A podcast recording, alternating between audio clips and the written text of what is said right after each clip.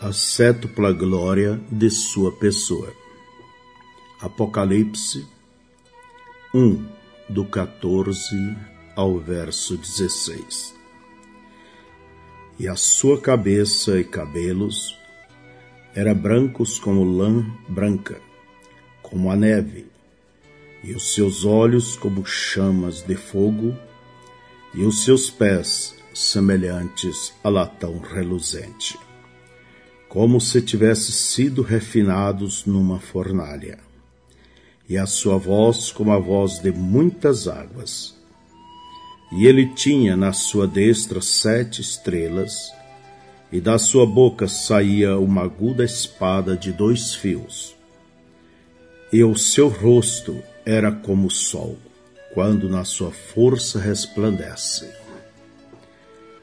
Quão profundamente comovente e inspirador foi o aparecimento de Jesus a João, que estava em exílio por causa da palavra, e eis que a palavra viva acha-se agora diante dele. Que visão iluminante, pois cada atributo descritivo tem o significado que revelação de seu glorioso ser! Primeiro, seu cabelo branco como a neve. João primeiro nota e menciona a brancura de seu cabelo. Era branco e reluzente como a neve. Isto não era por causa de sua idade. Oh, não! O cabelo brilhantemente branco não significa idade, mas experiência, maturidade e sabedoria. O eterno não envelhece. O que é o tempo para Deus? O tempo significa pouco para Deus. Porém, a sabedoria significa muito. É como quando Salomão pediu a Deus sabedoria para julgar o povo de Israel. Agora, ele está vindo, o juiz de toda a terra. Ele será coroado com sabedoria. É isto que o cabelo branco e resplandecente significa. Veja isto em Daniel, capítulo 7, do verso 9 ao 14. Eu continuei olhando até que foram postos os tronos, e o ancião de dias se assentou o seu vestido era branco como a neve, e o seu cabelo de sua cabeça como a limpa lã, e seu trono chamas de fogo, e a rodas dele fogo ardente. Um rio de fogo manava e saía de diante dele. Milhares de milhares o serviam, e milhões de milhões estavam diante dele assentou-se o juízo e abriram-se os livros. Então estive olhando por causa da voz das grandes palavras que provinha da ponta, estive olhando até que o animal foi morto, e o seu corpo desfeito e entregue para ser queimado pelo fogo. E, quanto aos outros animais, foi-lhes tirado o domínio, Todavia foi-lhes dada prolongação devida até certo espaço de tempo. Eu estava olhando nas minhas visões da noite, e eis que vinha nas nuvens do céu, um como filho do homem, e dirigiu-se ao ancião de dias, e o fizera chegar até ele. E foi-lhe dado o domínio e a honra, e o reino, para que todos os povos, nações e línguas o servissem. O seu domínio é um domínio eterno, que não passará, e o seu reino é único que não será destruído. Aí está, Daniel ouviu, com aquele cabelo branco, ele era o juiz abrindo os livros e julgando a partir deles Daniel o viu vindo nas nuvens. É isto exatamente o que João viu. Ambos ouviram. exatamente o mesmo.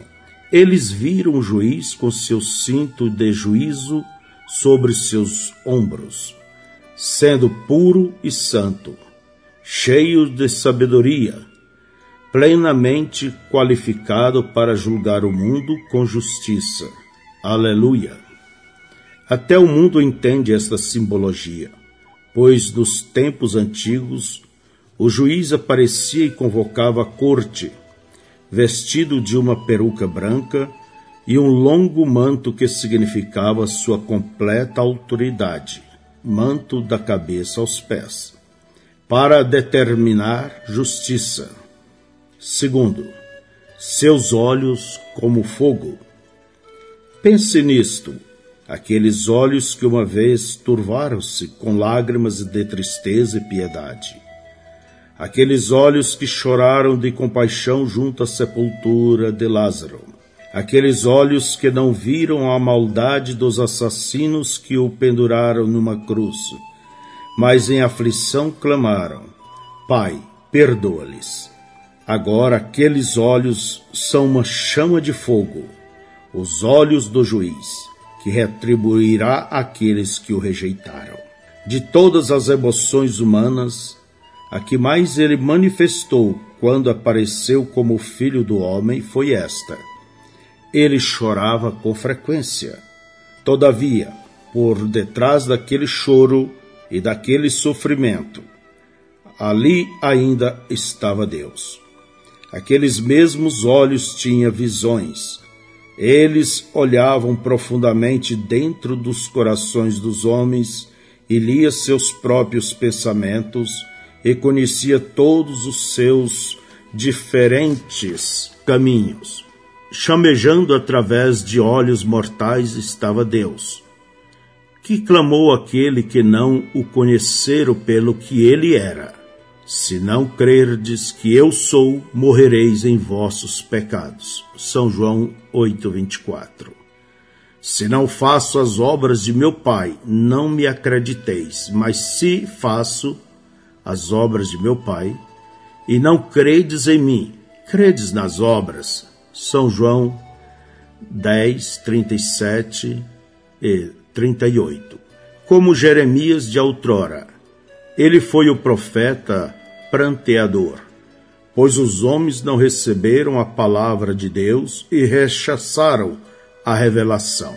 Aqueles olhos abrasadoramente chamejantes do juiz estão mesmo agora registrando a vida de toda a carne, correndo de um lado para outro por toda a terra. Não há nada que ele não saiba. Ele conhece os desejos do coração e o que cada um pretende fazer.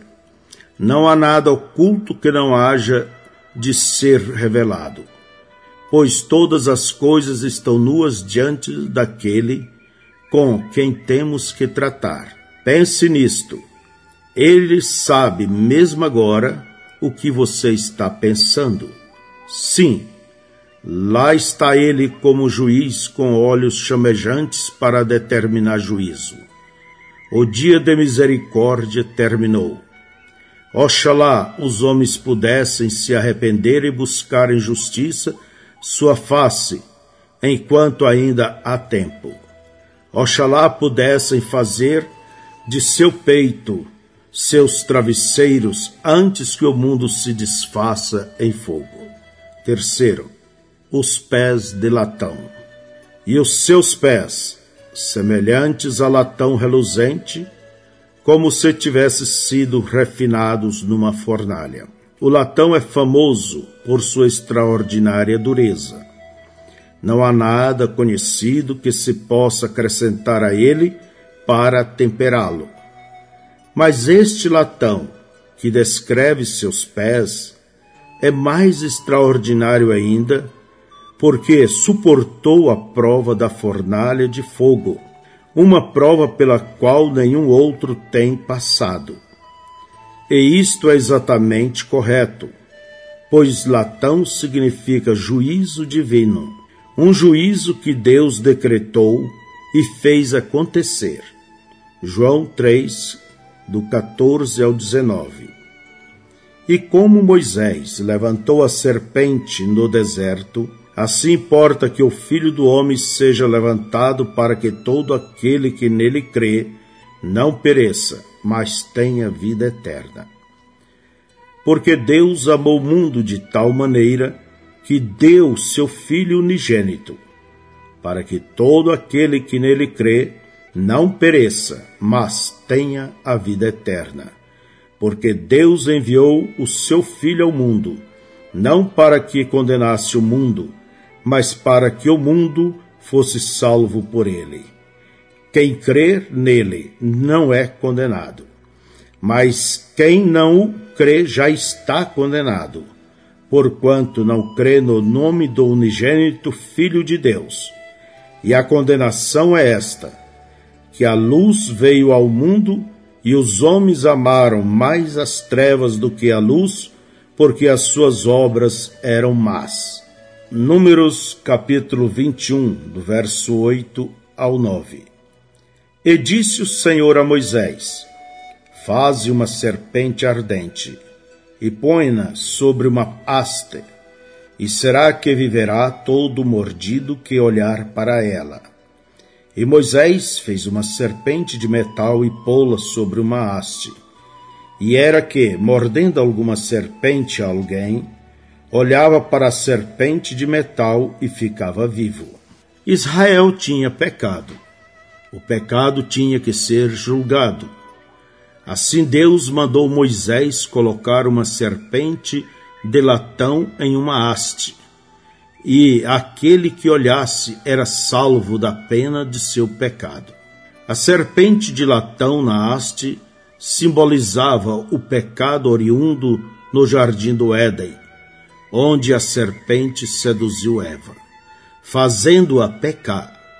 O latão fala de juízo, como é visto no altar de latão onde a pena do pecado era cumprida no sacrifício sobre o altar. Quando Deus julgou Israel por seus pecados, nos dias de Elias, ele reteve a chuva e os céus ardentes tornaram-se como latão. Agora, nesta ilustração, vemos que a serpente sobre a haste representa o pecado já julgado, pois é feita de latão latão é cobre, mostrando que o juízo divino já caiu sobre o pecado. Então qualquer um que olhasse para a serpente na haste, aceitando o significado dela, ficava são, pois esta era a obra ou salvação do Senhor. A serpente na haste é um tipo do que Jesus veio realizar na terra. Ele se fez carne a fim de tomar sobre si os juízos de Deus pelo pecado. A base do altar de sacrifício era de bronze, maciço, tipificando o cordeiro morto desde antes da fundação do mundo. Os juízos já tinham passado sobre ele, quando ainda não havia nenhum pecador. Vindo a salvação inteiramente do Senhor. Ele pisou o lagar do vinho do furor da ira de Deus, sozinho. Suas vestes estavam tintas de carmesim com seu próprio sangue. A fornalha de fogo do justo juízo e da ira de Deus foi sua porção. Ele padeceu, o justo pelos injustos. Digno és, ó Cordeiro de Deus, porque nos compraste com teu próprio sangue. Ele foi ferido pelas nossas transgressões e moído pelas nossas iniquidades. O castigo que nos traz a paz estava sobre ele, e pelas suas pisaduras fomos sarados. O Senhor lançou sobre ele a iniquidade de todos nós. Ele padeceu como nenhum homem jamais tinha padecido, mesmo antes da cruz ele derramou de seu corpo grandes gotas de sangue como suor. Quando, na intensa agonia da penosa prova à frente, o próprio sangue separou-se em suas veias. Lucas 22, 44. e, posto em agonia, orava mais intensamente, e o seu suor tornou-se em grandes gotas de sangue que corria até o chão. Mas um dia aqueles pés de bronze estarão sobre a terra, e o juiz de toda a terra, ele será, e com equidade e perfeição julgará a raça humana, e não haverá nenhuma evasiva desse juízo, nenhum desvio dessa justiça, não haverá nenhuma moderação nele. Quem é injusto, será injusto ainda. Quem está sujo, estará sujo ainda. O imutável não mudará então, pois nunca o fez e nunca o fará. Aqueles pés de bronze esmagarão o inimigo, eles destruirão o anticristo, a besta e a imagem de tudo que é vil à sua vista. Ele destruirá os sistemas eclesiásticos que têm tomado seu nome apenas para corromper seu resplendor, e os esmagará juntamente com o anticristo. Todos os ímpios, os ateus, os agnósticos, os modernistas, os liberais estarão todos ali. A morte e o inferno e a sepultura estarão ali. Sim, estarão. Porque quando ele vier, os livros serão abertos. É aí que a própria igreja morna e as cinco virgens loucas aparecerão. Ele apartará as ovelhas dos bodes. Quando ele vier, assumirá o comando do reino, pois é seu, e com ele estarão os milhares de milhões, sua noiva, que vem para ministrar a ele glória. Ó, oh, é agora ou nunca. Arrependa-se antes que seja tarde demais. Desperte dentre os mortos e busque a Deus para ser cheio do seu espírito, ou você perderá a vida eterna. Faça isto enquanto há tempo. Quarto, sua voz era como a voz de muitas águas. Agora, o que as águas representam? Ouça-o em Apocalipse capítulo 17, verso 15. As águas que vistes são povos e multidões e nações e línguas sua voz era como o som de multidões falando. O que é isto? É o juízo. Porque estas são as vozes de multidões de testemunhas que, pelo Espírito Santo, através de todas as eras, têm testificado de Cristo e pregado seu Evangelho.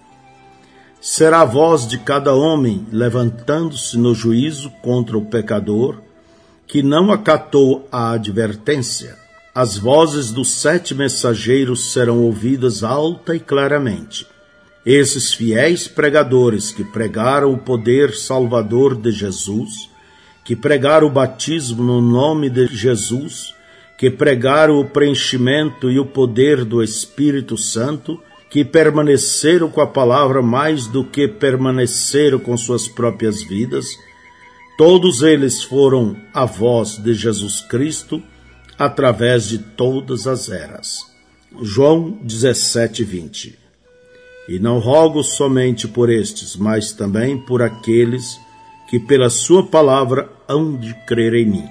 Você já pensou quão apavorante é um homem ser arrastado pelas correntes em direção a uma catarata sem ajuda?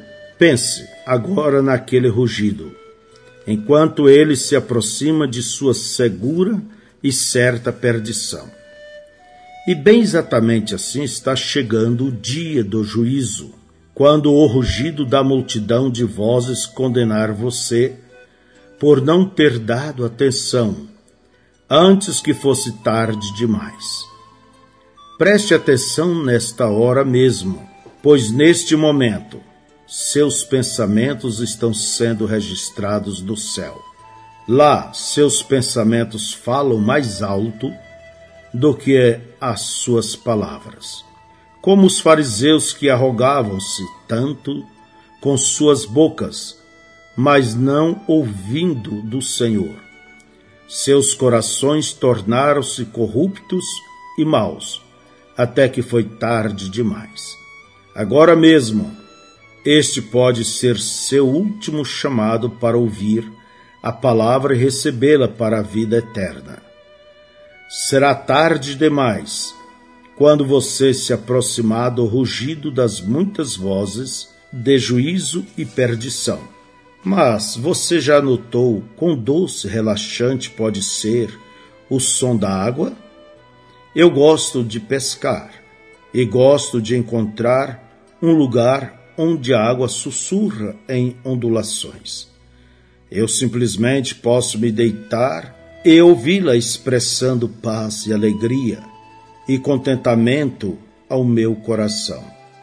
Quão contente estou por estar ancorado do porto de meu descanso, onde a voz do Senhor expressa paz, conforme a palavra das águas da separação tem declarado. Quão agradecidos deveríamos ser em ouvir Sua voz de amor e cuidado, e direção e proteção e um dia ouviremos essa mesma doce voz falar, não em juízo, mas em boas-vindas a nós, cujos pecados foram redimidos por seu sangue, cujas vidas foram cheias do Espírito e cujo caminhar foi na palavra. O que poderia ser mais precioso do que ouvir multidões de vozes de boas-vindas e ser rodeado por aquelas multidões que creram para a vida eterna? Oh, não há nada como isto. Eu rogo que você ouça sua voz e não endureça seu coração, mas o receba como seu rei. Oh, se você pudesse apenas ver isto, foram as águas que destruíram o mundo, mas foram as mesmas águas que salvaram Noé e salvaram também toda a terra para Noé. Ouça sua voz, a voz de seus servos, enquanto ela chama para o arrependimento e a vida. Quinto, na sua destra estava sete estrelas. E ele tinha na sua destra sete estrelas. Agora, evidentemente já sabemos pelo versículo 20 o que as sete estrelas realmente são. O mistério das sete estrelas são os anjos, os mensageiros das sete igrejas. Agora, não poderíamos aqui cometer erro, por motivo algum, uma vez que ele o interpreta para nós, estes sete mensageiros são os mensageiros para sete sucessivas eras da igreja. Seus nomes não são mencionados, são apenas apresentados como sete, um para cada era, desde a era de Éfeso até a era de Laodiceia. Cada mensageiro trouxe a mensagem da verdade para o povo, nunca falhando em mantê-la a palavra de Deus para aquela particular era da igreja. Cada um agarrou-se a isto eles foram firmes em sua lealdade para com a luz original. À medida que cada era afastava-se de Deus, o seu fiel mensageiro conduzia aquela era de volta à palavra. A força deles procedia do Senhor, ou jamais poderia ter resistido à maré. Eles estavam seguros em seu cuidado, porque nada podia arrebatá-los de sua mão e nem alguma coisa podia separá-los do amor de Deus, quer fosse doença, perigo, nudez, fome, espada, vida ou morte. Eles estavam verdadeiramente rendidos a Ele e guardados por sua onipotência.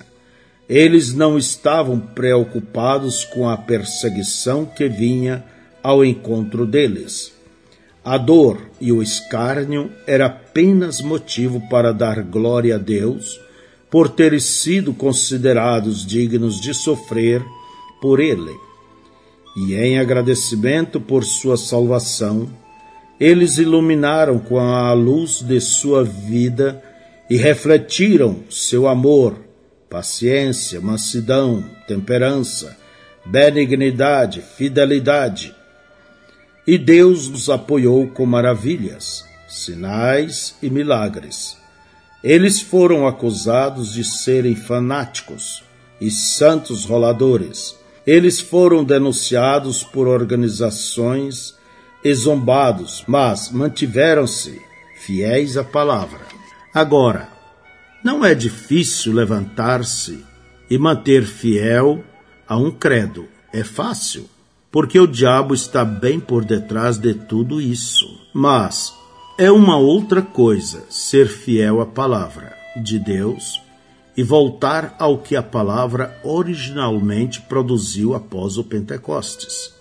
Não faz muito tempo, um homem me disse que a Igreja Católica Romana tinha que ser a verdadeira igreja, uma vez que tinha permanecido fiel ao que cria ao longo dos anos e continuava crescendo e não mudando. Isso de maneira nenhuma é assim. Qualquer igreja, com o governo por detrás dela e com seu próprio credo, que de maneira nenhuma é a palavra, e sem nenhum ministério manifesto para fazer com que o diabo se levante, poderia seguramente ir avante. Esse não foi um critério. Mas quando você pensa naquele grupinho cujos membros foram cerrados, dados por comida aos leões, perseguidos e jogados de um lado para outro, e todavia permaneceram fiéis à palavra. Ora, isto claramente teria que ser Deus, como eles sobreviveram à sua batalha de fé e prosseguiram serenos. Esse é um milagre. E este conforto não é apenas para os mensageiros das sete eras da Igreja. Cada verdadeiro crente está na mão de Deus e pode extrair do seu amor e poder e receber o pleno benefício de tudo que Deus é para o crente. O que Deus dá ao mensageiro é como ele abençoa e usa o mensageiro. É um exemplo a todos os crentes de sua bondade e cuidado para com todos os membros de seu corpo. Amém.